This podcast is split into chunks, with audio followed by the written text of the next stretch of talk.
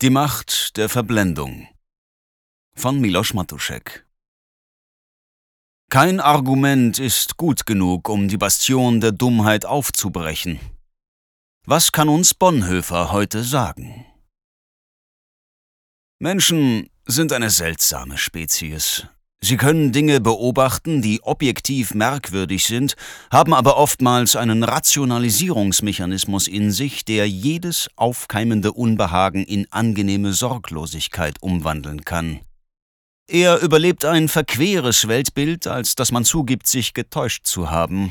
Oder, um es mit dem österreichischen Dramatiker Nestroy zu sagen, ich lass mir mein Aberglauben durch keine Aufklärung rauben. Es ist jetzt schön überhaupt, wenn man an etwas noch glaubt. Die vier Argumente gegen die Impfung sind im Video zu sehen. Das fünfte liefert gerade der Brief der Betriebskrankenkasse BKK an das Paul-Ehrlich-Institut. Die Krankenkasse geht allein anhand der bei ihr abgerechneten Behandlungen für Impfschäden davon aus, dass die Dunkelziffer der Impfnebenwirkungen erheblich höher ist als vom Paul-Ehrlich-Institut gemeldet.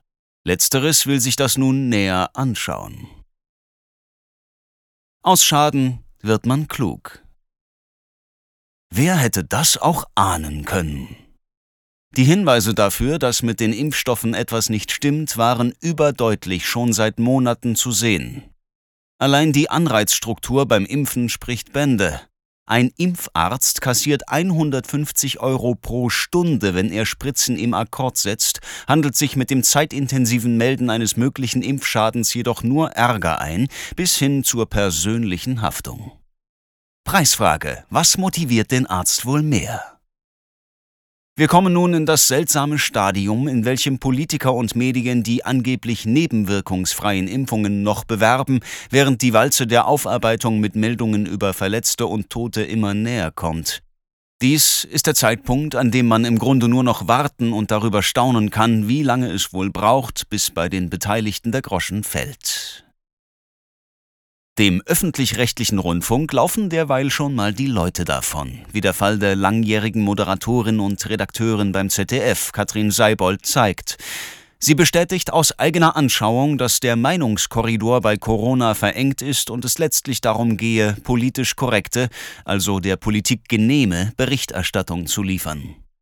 Auch dies wundert unter Kritikern niemanden. Nur, wann wird es der Allgemeinheit dämmern? Seibolds Vertrag wurde mit der Begründung nicht mehr verlängert, ihre Kritik am System habe bei den Kollegen Störgefühle ausgelöst. Genauso stellt man es sich vor beim ZDF und auch in sonstigen Redaktionsstuben. Das Informationsbedürfnis der Bevölkerung ist gedeckelt durch das heile Weltgefühl der Redaktion. Seibold wirft dem ZDF vor, Beiträge hingebogen und das Produzieren von Fake News in Auftrag gegeben zu haben.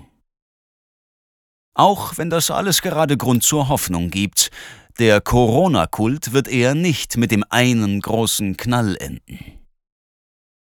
Machen wir uns stattdessen auf ein langwieriges, unerträgliches Gebräu von Rationalisierungen, Schuldzuweisungen, Reputationsrettungen, Persilscheinausstellungen und medialen Heiligsprechungen gefasst.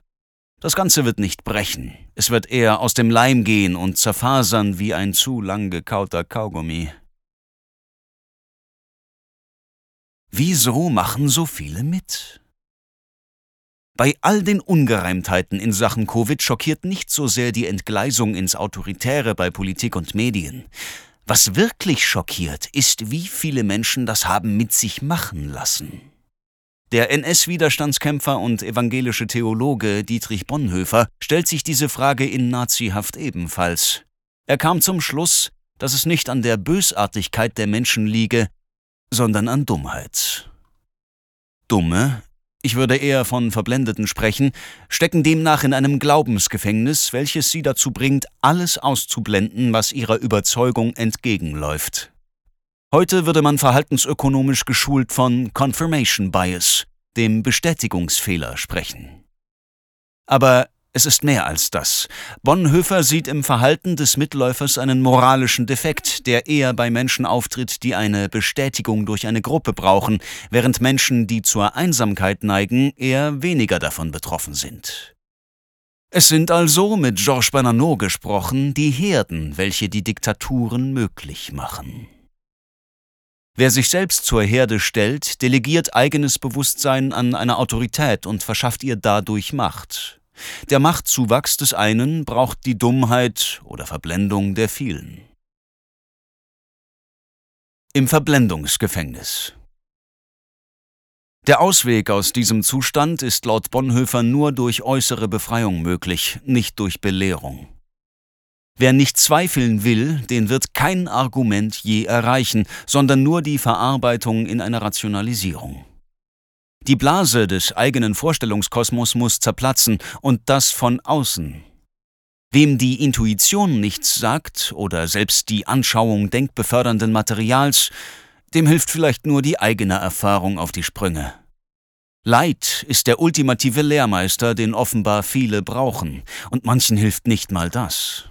Ihnen muss danach erst noch das Kollektiv bestätigen, dass der Wind sich auch wirklich gedreht hat.